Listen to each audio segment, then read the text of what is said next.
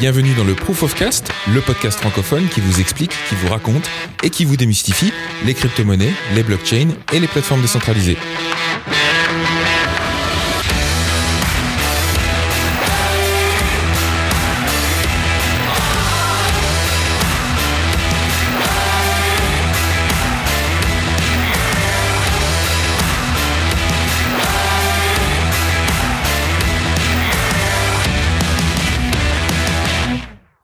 Bonjour et bienvenue dans l'épisode 35 du Proof of Cast, le podcast francophone qui vous raconte, qui vous explique et qui vous démystifie les crypto-monnaies, la blockchain et les plateformes décentralisées. C'est Sébastien Arbogast qui vous parle en direct de Cape Town en Afrique du Sud.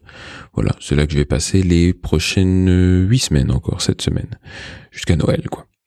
Euh, alors, cette semaine, on a du courrier et puis on a quelques actualités assez mastoc aussi. Donc, on n'a pas d'édito, malheureusement, mais on va passer tout de suite au courrier des auditeurs. Euh, et on a reçu un commentaire. Donc, comme toujours, hein, vous savez que vous pouvez laisser vos commentaires et vos, questions et vos remarques sur euh, les commentaires de l'émission sur le blog proofofcast.com ou aussi sur euh, notre compte Twitter ou Facebook. Enfin, vous connaissez la chanson. Euh, et bien sûr, on est très heureux de répondre à vos questions et puis de préciser éventuellement s'il y a des points qu'on a abordés un petit peu rapidement.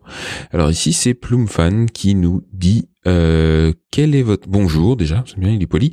Euh, quel est votre avis sur la blockchain Ardor basée sur du proof of stake? Il semble avoir une bonne dynamique de développement depuis leur apparition officielle en janvier 2018, lancement des smart contracts en début d'année 2019, application Android pour faire tourner un full node sur, sur smartphone la semaine dernière. Qu'en pensez-vous? Merci de vos réponses et merci pour ce podcast. Avec plaisir, Plumfan.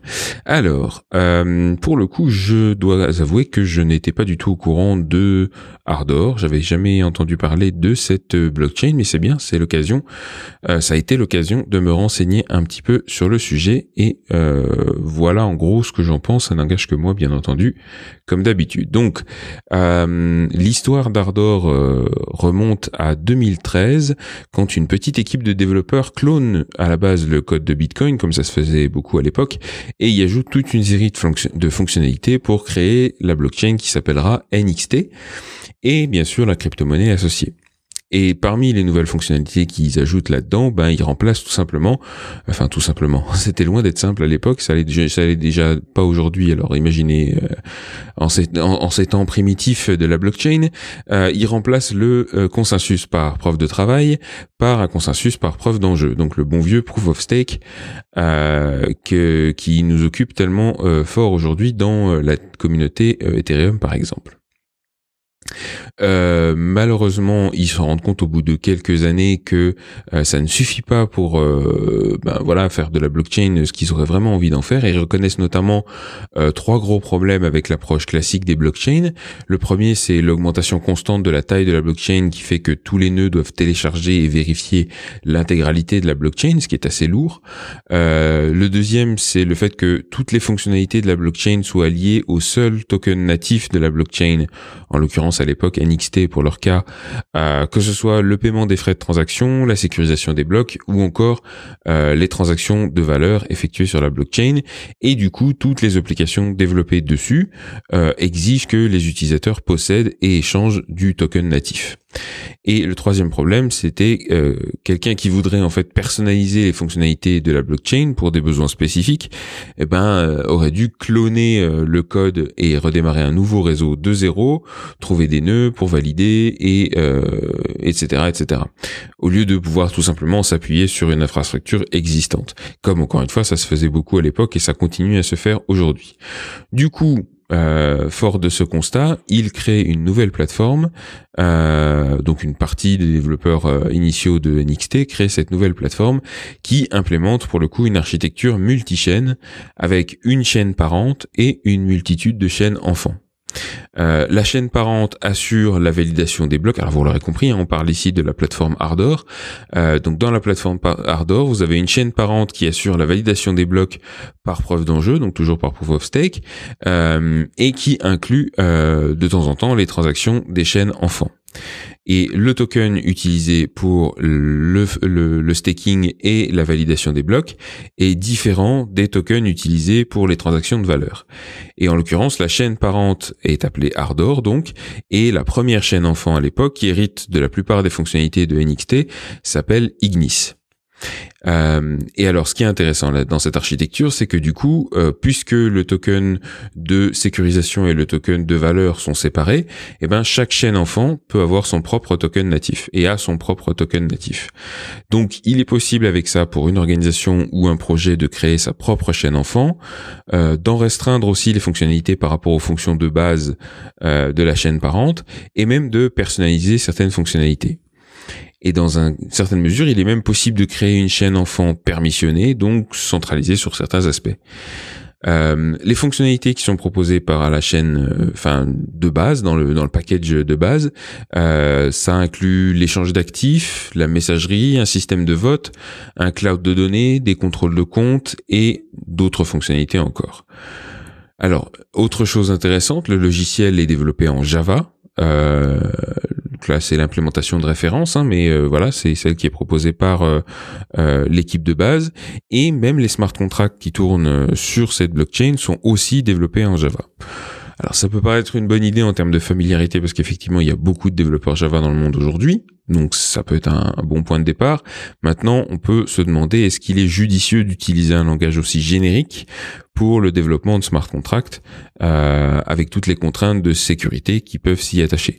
C'est notamment pour ça que des, d'autres blockchains euh, à smart contracts, comme Ethereum par exemple, ont choisi, euh, tout en gardant une certaine familiarité avec l'univers JavaScript, de développer leur propre langage, que ce soit d'ailleurs Solidity, Viper ou d'autres. Euh, le développement de la blockchain et sa promotion, euh, dans le cas d'Ardor, sont assurés par la société Gelorida, qui est basée en Suisse et qui a levé quelques 15 millions d'euros en 2017, si j'ai bien compris. Euh, alors, le là où le bas commence à blesser, c'est quand on regarde un petit peu euh, les discussions qui traînent euh, sur certains forums, on voit qu'il y a beaucoup de remises en question concernant l'utilisation faite. Alors beaucoup, c'est tout est relatif. Hein. je vais je vais y revenir après sur le côté euh, popularité du truc, mais il y a quelques remises en question en tout cas sur l'utilisation qui a été faite des fonds levés et le marketing qui fait qu'aujourd'hui le projet est effectivement très méconnu et encore une fois de fait personnellement j'en avais jamais entendu parler. Euh, alors j'ose même pas imaginer quelqu'un qui ne s'intéresse que de très loin à l'univers des blockchains. Euh, du coup, à cause de cette, euh, allez, de cette relative discrétion, on va dire, euh, ça pèse certainement sur la valeur du token Ardor, qui n'est pas vraiment en croissance, hein, c'est le moins qu'on puisse dire. Et, euh, et donc voilà, il y a quelques questions qui sont posées autour de ça, sachant qu'à côté de ça, apparemment, il y aurait eu des dépenses un petit peu démesurées dans, sur d'autres aspects. Mais là, je vous laisserai lire les, les petites que je vous ai mis en lien dans le blog post. Euh, l'idée générale du projet, c'est de proposer une plateforme de type blockchain as a service, ce qui est pas une mauvaise idée en soi quand on regarde le nombre de gens qui nous contactent, par exemple, parce qu'ils cherchent à créer leur propre blockchain dès qu'ils commencent à comprendre ce que c'est, sans forcément réaliser d'ailleurs la complexité qu'il y a derrière, hein, notamment en termes d'effet réseau, c'est-à-dire euh, c'est bien beau de créer ta propre blockchain, mais il faut l'infrastructure qui va dessus. Enfin, pour aller dessus, il faut des nœuds qui valident, il faut les inciter ces nœuds à valider, et donc du coup, il faut que la monnaie ait déjà de la valeur pour que les gens soient incités à miner, sinon ils vont pas miner ou à valider dans, en l'occurrence puisque c'est de la preuve d'enjeu. Bref, c'est pas forcément de la tarte. Euh, à noter que pour l'instant, la création et la personnalisation de chaînes enfants euh, semblent nécessiter de passer par la société Gelurida, donc c'est c'est un petit peu une partie de leur modèle économique d'ailleurs. Et euh, voilà. Donc mon sentiment par rapport à tout ça, donc mon avis, il est pas très très tranché. Disons que c'est un projet qui a l'air intéressant de prime abord. J'ai pas, allez, qui semble pas en tout cas faire de compromis sur la décentralisation. Hein, vous le savez, c'est toujours un truc auquel je fais très attention. Euh, comme d'ailleurs la plupart des prétendus blockchain miracles qui veulent concurrencer les poids lourds comme euh, comme Bitcoin et Ethereum. Là, ça n'a pas l'air d'être le cas, mais euh, visiblement, ils doivent encore faire leurs preuves en termes de marketing et d'effets réseau, euh, ce qui illustre le fait que les qualités techniques d'un projet ne suffisent pas forcément à son succès, mais que le timing, le marketing, le dynamisme de l'écosystème ont tous de l'importance pour le succès d'un projet aussi. Donc voilà, euh, j'ai découvert cette petite blockchain, alors euh, avec des avec des fonctionnalités intéressantes, avec des propositions euh, pour monter en charge, etc. Mais voilà, j'ai pas j'ai pas été transcendé non plus. Comme ça, je, vous aurais appris deux trois trucs, j'espère, en même temps que je me serais moi-même renseigné. Voilà pour ce qui concerne cette blockchain Ardor. J'espère que ça a répondu à ta question, Plumfan. Maintenant, on va passer à l'actualité et on va parler en vrac de Libra, on va parler de la Chine de ce qui se passe de ce côté-là. Et enfin, on va terminer avec Ethereum, euh, avec des news assez intéressantes du côté de Vitalik. Alors, commençons par Libra, parce que ça devient presque un passage obligé maintenant dans chaque épisode. Euh, là, vous l'aurez peut-être, euh, vous en aurez peut-être entendu parler. Mark Zuckerberg est apparu devant la commission des services financiers de la Chambre des représentants américaine le 23 octobre pour répondre à des questions du législateur, évidemment concernant surtout Libra, mais bon, visiblement à chaque fois qu'ils le chopent, ils en profitent pour lui, euh, pour bien lui poser des questions sur d'autres scandales euh, du passé. Et puis en même temps, c'est un peu normal puisque ça a un impact sur la réputation et donc la confiance qu'on peut accorder à Facebook par rapport à Libra. Euh, avant cette euh, parution devant le Congrès, donc, euh, le jeu des postures, ce que j'appelle maintenant le jeu des postures, a battu son plein. on avait d'abord David Marcus, donc qui je rappelle hein, dirige le département Libra de Facebook, hein, la société, oui la sous-société, on va dire Calibra, qui développe le le wallet Libra pour Facebook et qui est aussi membre de l'association Libra. donc David Marcus a déclaré lors d'une conférence qu'il serait possible et envisageable que Libra euh, accepte d'abandonner l'idée du panier de monnaie fiat comme point d'ancrage pour produire à la place une série de crypto-monnaies indépendantes indexées individuellement sur différentes monnaies fiat. Donc au lieu d'avoir une seule monnaie, un seul Libra qui serait indexé sur un panier qui contient, je crois aujourd'hui, euh, la livre anglaise, euh, l'euro, le dollar, euh, le dollar taïwanais ou singapourien, pardon, et il y en a une cinquième que j'ai déjà oublié, et le dollar canadien, il me semble bref, à vérifier. Euh, et eh ben, il, il, proposerait de splitter un petit peu tout ça pour euh, en faire des crypto-monnaies, enfin des stablecoins un petit peu plus classiques, basés sur des réserves dans chacune de ces monnaies. Euh, le but étant, encore une fois, de répondre à certaines inquiétudes euh, de certains législateurs, de certaines juridictions qui s'inquiètent du fait que ce panier, euh, déjà, ce soit quelque chose qu'on n'a pas vu jusqu'à présent, et ensuite que ça mélange un petit peu plusieurs monnaies qui sont, ben, pour certaines, concurrentes sur les marchés. Euh, donc, comme quoi, ils sont vraiment prêts à tous les compromis pour nous faire avaler des couleuvres, hein, euh, parce que, enfin, je veux dire, quand on conçoit un système comme ça avec une telle complexité, euh, normalement tous les éléments sont liés les uns aux autres, et si vous bougez un truc, ça fait un peu effet Mikado. Euh, là, ils envisagent carrément la possibilité de, enfin, modifier un élément quand même assez important du système, ce qui est assez euh, étrange en soi. Mais bon soit. Euh, ensuite, le même David Marcus a quand même tenu à prévenir Washington dans une déclaration que si les États-Unis s'amusaient à bloquer Libra, euh, ils risquaient de se retrouver en position de faiblesse face à la crypto-monnaie d'État qui est actuellement en préparation la Chine. Euh, menace et avertissement qui a fait, euh, qui a, allez, sur laquelle a rebondi, on va dire, euh, notre ami Marc dans son intervention. On en parlera plus tard. au passage, cet argument-là de dire que ça, ça, allez, ça, ça met les États-Unis un peu en position de faiblesse par rapport à la Chine. Ben, le but, c'est de vraiment retourner l'argument selon lequel Libra serait une une menace au pouvoir de sanctions dont disposent les États-Unis avec le dollar, puisque eux, ce qu'ils disent, c'est qu'au si vous faites ça, votre dollar va se retrouver très faible par rapport à la monnaie chinoise et donc vous avez besoin de Libra pour reprendre le dessus. Enfin, oui, c'est, c'est osé euh, stratégiquement. Hein. Bon, Alors, on rappelle au passage que le panier de monnaie fiat sur lequel Libra euh, prévoit pour l'instant de s'indexer n'intègre pas la monnaie chinoise. Donc effectivement, c'est un peu ça l'argument. Ensuite, euh, avant d'arriver justement au témoignage de, de, Mark Zuckerberg, on a eu aussi une déclaration de ING, la banque, euh, qui a prévenu Facebook qu'il risquait, certainement de perdre certaines de leurs capacités bancaires s'ils s'obstinaient à développer Libra sans, je cite, clarifier leur positionnement sur le respect des règles anti-blanchiment. Vous comprenez, bah, dame, on est responsable, nous. Donc c'est un petit peu risible. Hein. Bon, euh, évidemment, hein, euh, ING. Euh, je ne sais pas si Facebook a beaucoup d'actifs qui sont chez ING, mais en tout cas, ING fait partie de ce cartel de, de, de groupes bancaires qui n'ont pas vraiment été invités à la fête, et donc ils n'ont pas l'intention de rester sagement sur le bas côté. Et toutes les occasions qu'ils ont de pourrir un petit peu la fête des copains, enfin de justement ceux qui ne les ont pas invités, eh ben ils se gênent pas pour le faire. En même temps, voilà Hein, euh, c'est un petit peu le risque dans toutes les stablecoins de réserve. Il suffit de voir les déboires de Tether et de Bitfinex, hein, l'USDT, avec euh, tous les problèmes qu'ils ont eu pour trouver euh, une banque qui veuille bien gérer leurs petites affaires.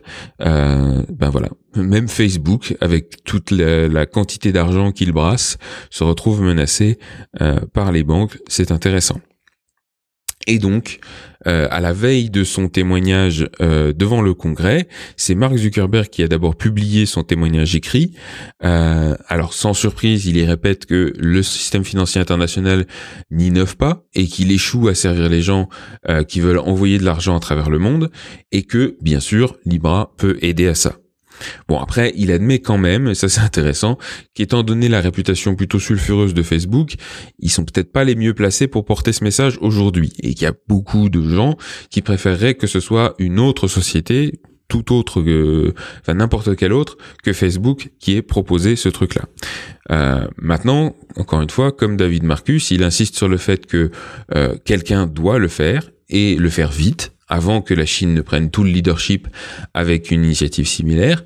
Cela étant dit, il réaffirme que euh, Libra ne sera lancé nulle part dans le monde, en tout cas pas par eux, tant que les régulateurs américains ne, ne soutiendront pas tous le projet, ou plutôt, encore une fois, que Facebook ne fera pas partie d'un tel lancement. Maintenant, en lisant entre les lignes, on pourrait presque y voir une menace, c'est-à-dire que, en gros, ils disent, ben, si vous voulez pas, euh, ça se fera peut-être sans nous, mais ça se fera de toute façon. Donc autant que ce soit avec nous, non? Peut-être, je sais pas. Euh, donc voilà, c'est un petit peu le, le, le, message est un peu ambigu, je trouve. Euh, concernant les inquiétudes sur l'interférence de Libra avec les politiques monétaires, euh, Zurk a réaffirmé, euh, Zuckerberg pardon, a réaffirmé qu'il n'avait aucune intention de jouer sur ce terrain et même qu'il s'attendait à ce que le régulateur les empêche purement et simplement d'y aller. Euh, et enfin, en ce qui concerne les menaces sur le blanchiment d'argent et la fraude, euh, il a avancé carrément l'argument que puisque c'est une blockchain, avec des gros guillemets, hein, il serait plus facile pour le législateur d'aller tracer ce qui se passe dans le système que dans le système financier traditionnel. Si c'était effectivement une blockchain, ce serait bien le cas. Maintenant, hein, vous savez ce que j'en pense. Bon, après, il y a eu les questions des représentants, dont certaines, comme Alexandria Ocasio-Cortez, ont vraiment mis Zuc dans une position très difficile, hein, pour rester poli.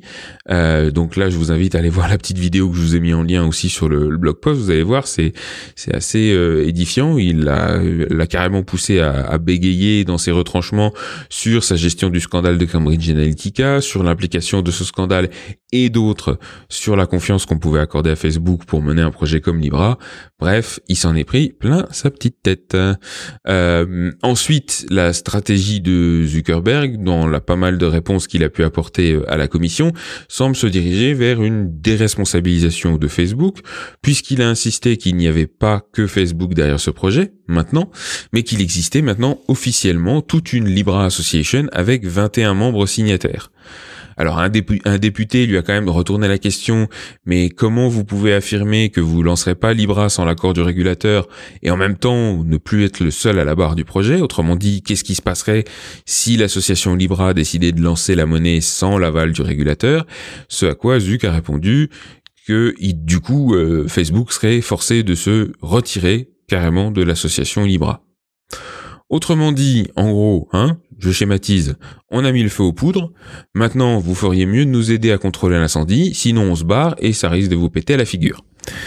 C'est un petit peu du chantage, ça ressemble, c'est pas du tout mafieux du tout comme procédé. Hein. C'est on, vous savez les, petites frappes qui font le tour des commerçants du quartier pour leur dire euh, euh qu'il faut payer pour la protection, euh, la protection contre d'autres mafieux qui viendront leur casser la gueule avec des battes de baseball. C'est un peu la même idée. Euh, et alors encore plus vicieux, euh, quand une autre députée lui a demandé s'il s'engageait à ce qu'il n'y ait pas de wallet anonyme sur Libra, hein, pour des raisons encore une fois d'anti-money laundering, de financement du terrorisme et tout ça, il a insisté sur le fait que Calibra, le wallet que Facebook était en train de développer, ne le permettrait pas. Ça c'est sûr. Par contre, il peut pas parler pour le reste de l'association. Donc encore une fois, c'est pas cette contrainte d'identification, ce KYC, etc. Ce sera pas du tout une contrainte de la blockchain en tant que telle, mais des wallets qui seront libres de l'implémenter ou pas. Qu'il est fourbe ce serpent.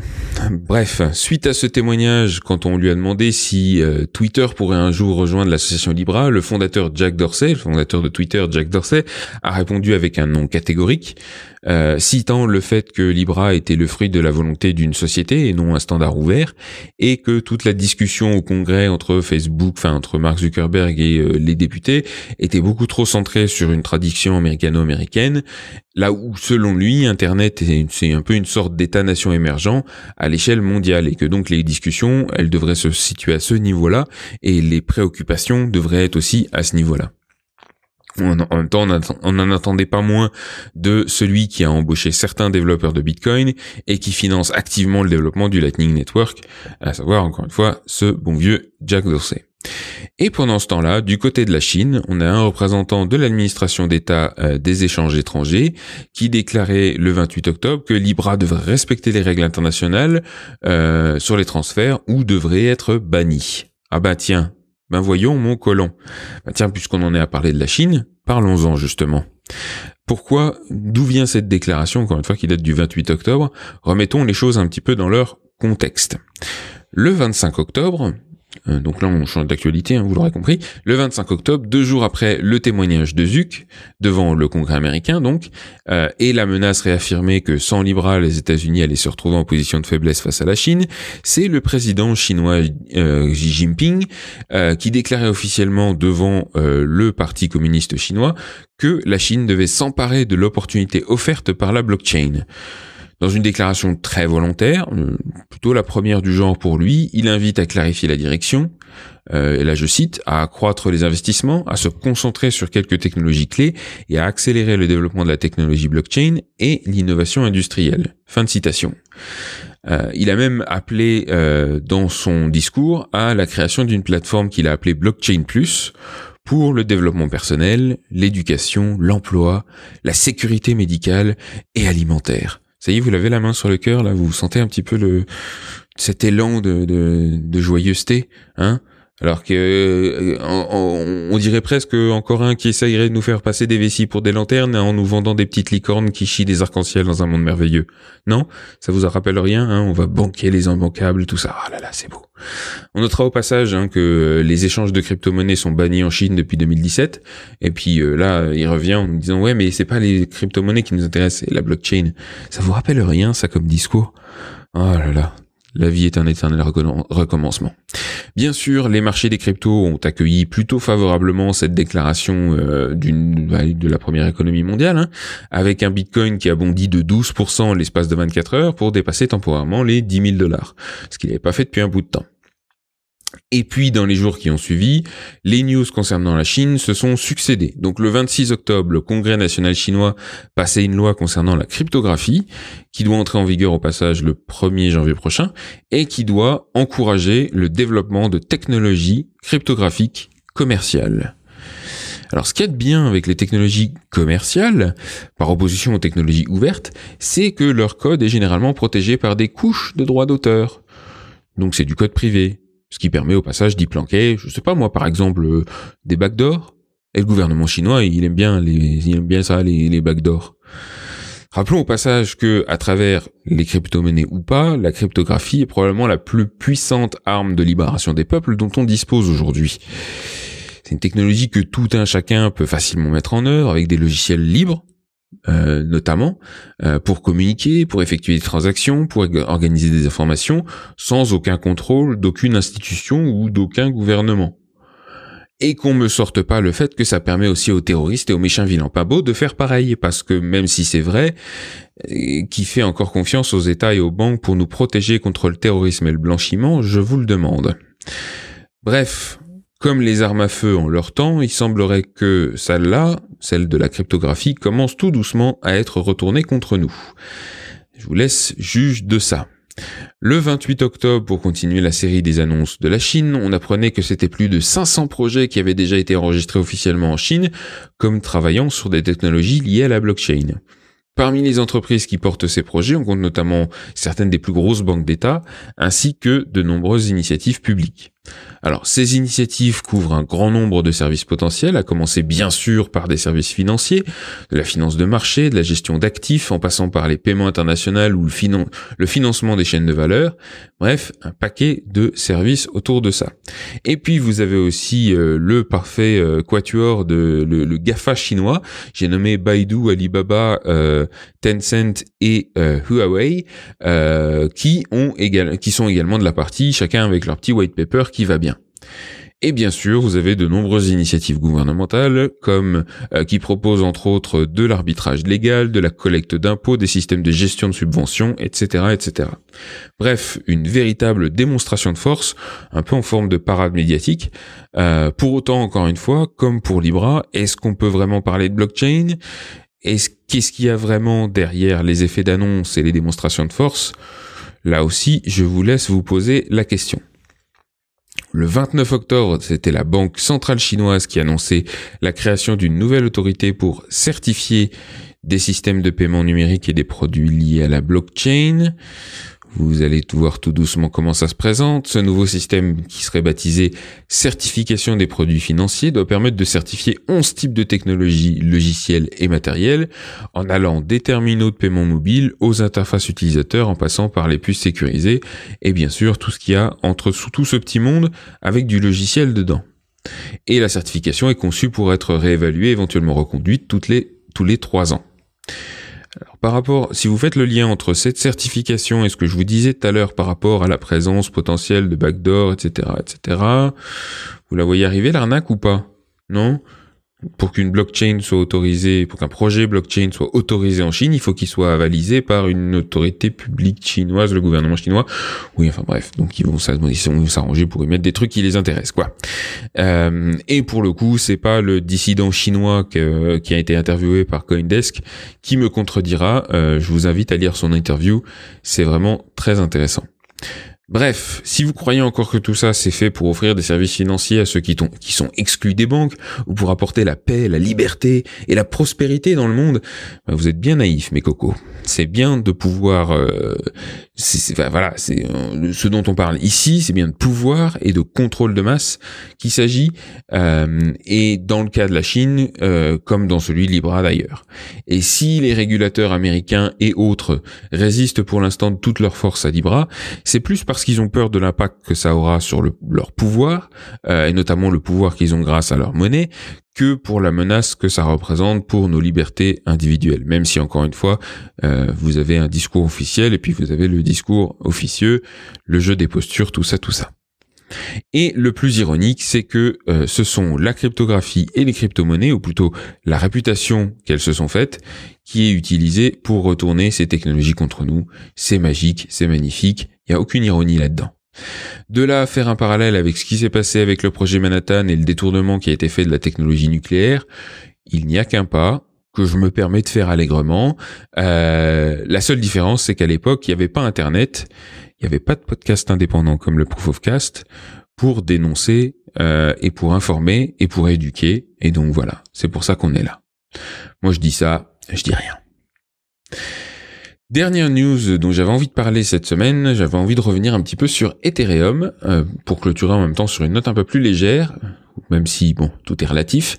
Vous allez voir, Alors j'en avais pas entendu parler, mais en marge de la conférence DEFCON, qu'on a couverte en détail d'ailleurs dans l'épisode précédent, Vitalik Buterin, donc encore une fois le créateur de d'Ethereum, le, fondateur principal d'Ethereum on va dire, a publié une série de posts pour donner, euh, donc il y a cinq posts je crois, pour donner plus de détails sur la transition, la transition d'Ethereum 1.0 à 2.0.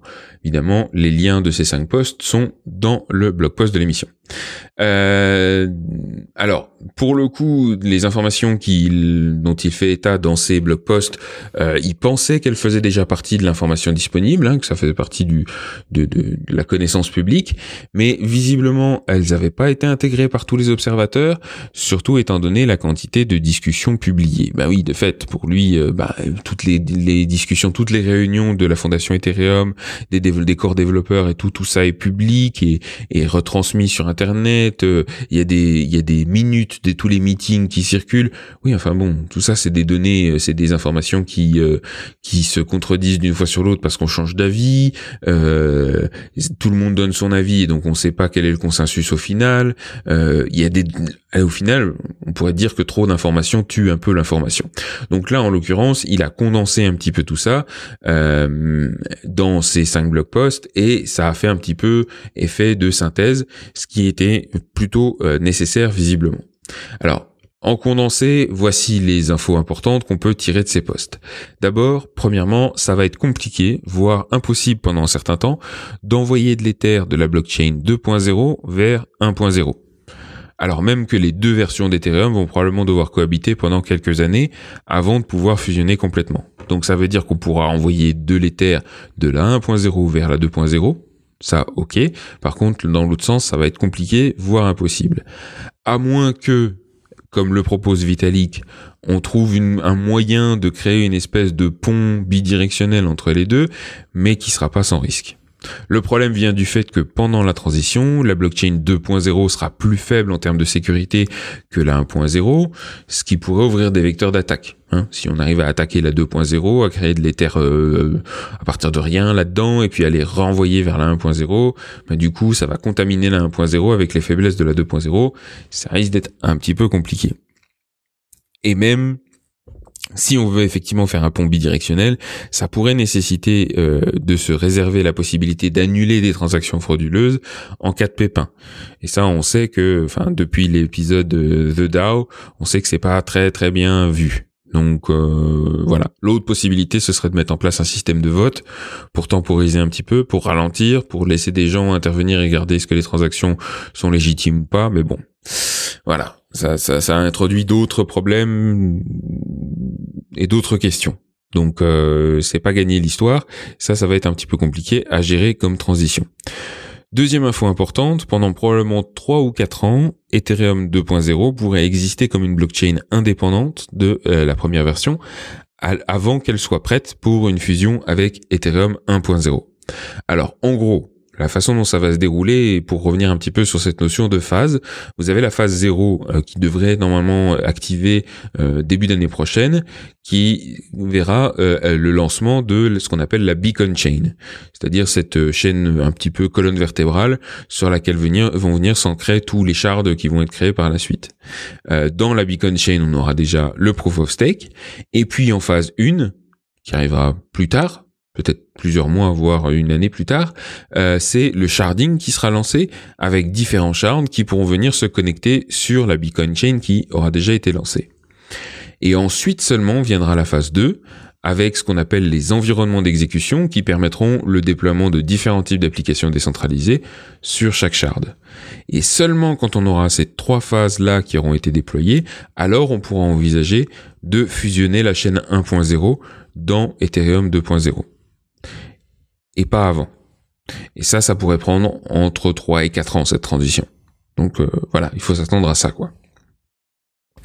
Troisième info clé, sur la chaîne 2.0, ça va coûter beaucoup plus cher d'accéder à des données stockées dans la chaîne. Ce qui doit, euh, ce qui est fait pour encourager les développeurs à concevoir des apps qui minimisent le stockage d'informations parce que les smart contracts 2.0 en fait seront stateless. Donc on n'aura plus d'état des contrats stockés directement dans la chaîne. Ce qu'on aura, c'est un système de stockage d'état séparé de la chaîne avec une, probablement une place de marché qui permettra à des serveurs, à des serveurs, pardon, à des providers de services euh, tiers, comme Infura par exemple, de proposer des systèmes de stockage d'état, mais pour lesquels il faudra payer évidemment.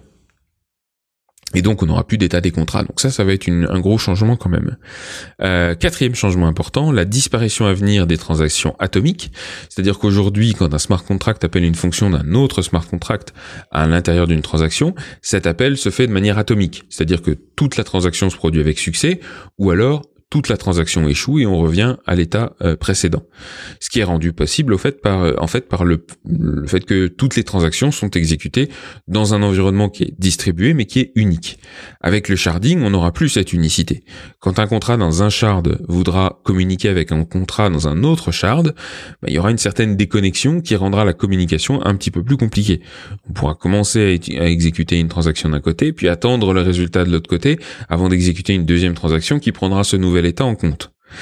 Ça va nécessiter clairement un temps d'adaptation pour les développeurs d'applications décentralisées, euh, puisque aujourd'hui la plupart des, enfin beaucoup de smart contracts s'appuient sur cette atomicité. Maintenant, cinquième et dernière info importante, alors qu'il était initialement prévu de lancer le sharding, donc euh, la phase 1, avec 1024 shards, pour multiplier la bande passante transactionnelle euh, d'Ethereum par autant, eh ben ce nombre aurait aussi pour effet de ralentir considérablement la communication entre les shards, justement à cause de ce que je viens d'expliquer, puisque euh, ben voilà les contrats dans un shard devraient attendre de connaître l'état dans les autres shards concernés euh, avant de pouvoir aller compléter une transaction, par exemple. du coup, il est maintenant envisagé de lancer le sharding avec seulement 64 shards pour commencer, hein, on pourra faire plus par la suite, mais pour l'instant de démarrer avec 64 shards, ce qui devrait suffire largement en termes d'augmentation de la bande passante, tout en conservant des temps de communication raisonnables entre les shards et donc une complexité euh, générale réduite euh, au départ en tout cas. En se conservant, en se gardant toujours la possibilité d'augmenter ce nombre de shards par la suite. Alors encore une fois, la parole de Vitalik ne fait pas foi, hein, c'est pas parole d'évangile, contrairement à ce que certains aimeraient croire. Mais bon, ces postes montrent encore une fois l'importance de synthétiser toutes les discussions qui ont eu lieu et euh, qui partent un petit peu dans tous les sens et sur de sur un certain nombre de canaux différents. En attendant, dans un avenir plus proche, le hard fork Istanbul devrait être activé sur le mainnet Ethereum 1.0, donc aux alentours du 4 décembre sur le bloc 9 56 000, avec la possibilité déjà prévue de d'un décalage à début janvier, au 8 janvier par là, euh, si de nouveaux problèmes étaient découverts sur ce hard fork d'ici au 4 décembre. Là évidemment c'est les leçons de Constantinople qui euh, ont été bien apprises et qui euh, voilà les forces à être un petit peu plus prudents cette fois-ci. Mais bon, donc Ethereum est en plein développement, il n'y a pas de doute là-dessus. Et euh, contrairement à effectivement l'impression qui, m'était restée après DevCon, où euh, allez, ça sentait un petit peu le flou artistique, on n'avait pas l'impression qu'il y avait vraiment de, de plan en place. Visiblement le plan il est là, mais il est un petit peu trop dans les têtes des gens qui sont impliqués et qui n'ont pas encore beaucoup euh, éduqué, euh, communiqué. Et c'est dans ce sens-là que vont euh, les postes de Vitalik, encore une fois, qui sont en lien dans le blog post de l'émission. Voilà qui fait, euh, qui clôture le tour de l'actualité. Euh, j'en profite de passage pour vous dire que j'ai oublié de vous préciser un petit truc concernant euh, la question de Plumfan et donc le la plateforme Ardor. vous verrez que je vous ai mis les liens de, en gros, mon ma petite checklist quand j'analyse une nouvelle blockchain.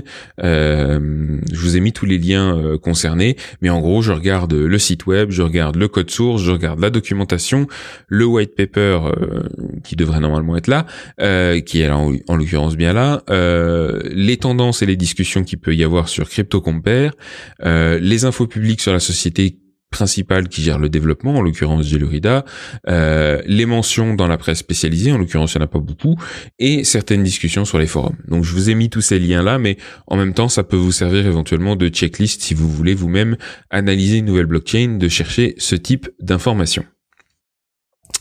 Voilà qui conclut cet épisode 35 du Proof of Cast. Alors comme d'habitude, vous pouvez euh, nous retrouver, euh, Saïd et moi-même, sur le cours Udemy euh, qui a été mis à jour récemment. Euh, et vous pouvez toujours utiliser le coupon Proof of Cast pour avoir le cours à 10 euros.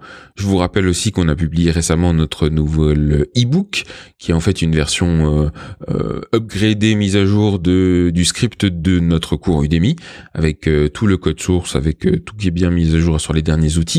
Et jusqu'au 20 novembre 2019, vous pouvez, enfin les 100 premiers il y en a déjà quelques-uns qui ont utilisé le code, donc il en reste plus 100. Mais voilà, donc euh, peuvent utiliser le code Proof of en suivant le lien qui est sur le blog post de l'émission, donc sur proofofcast.com, euh, pour avoir le livre pour 10 euros au lieu de 20. Euh, vous pouvez aussi me retrouver personnellement dans les technos sur lestechno.be et n'oubliez pas que si vous voulez soutenir l'émission financièrement, vous pouvez envoyer vos petits dons en Ether à l'adresse proofofcast.eth sur ces bonnes paroles, je vous rappelle aussi que vous pouvez laisser vos commentaires, vos remarques, vos suggestions euh, sur le blog post de l'émission ou sur euh, nos réseaux sociaux et que vous pouvez aussi nous laisser des reviews sur iTunes, des petites étoiles, tout ça, ça nous aide vraiment à faire connaître le podcast et donc à garder notre motivation intacte. Wink, wink. Euh, prochain épisode du Proof of Cast, le numéro 36, sera diffusé le 17 novembre, à plus ou moins un jour près, hein, vous l'aurez compris. Et euh, je vous remercie d'avoir écouté jusqu'ici et en attendant le prochain épisode, je vous souhaite une bonne continuation. Au revoir.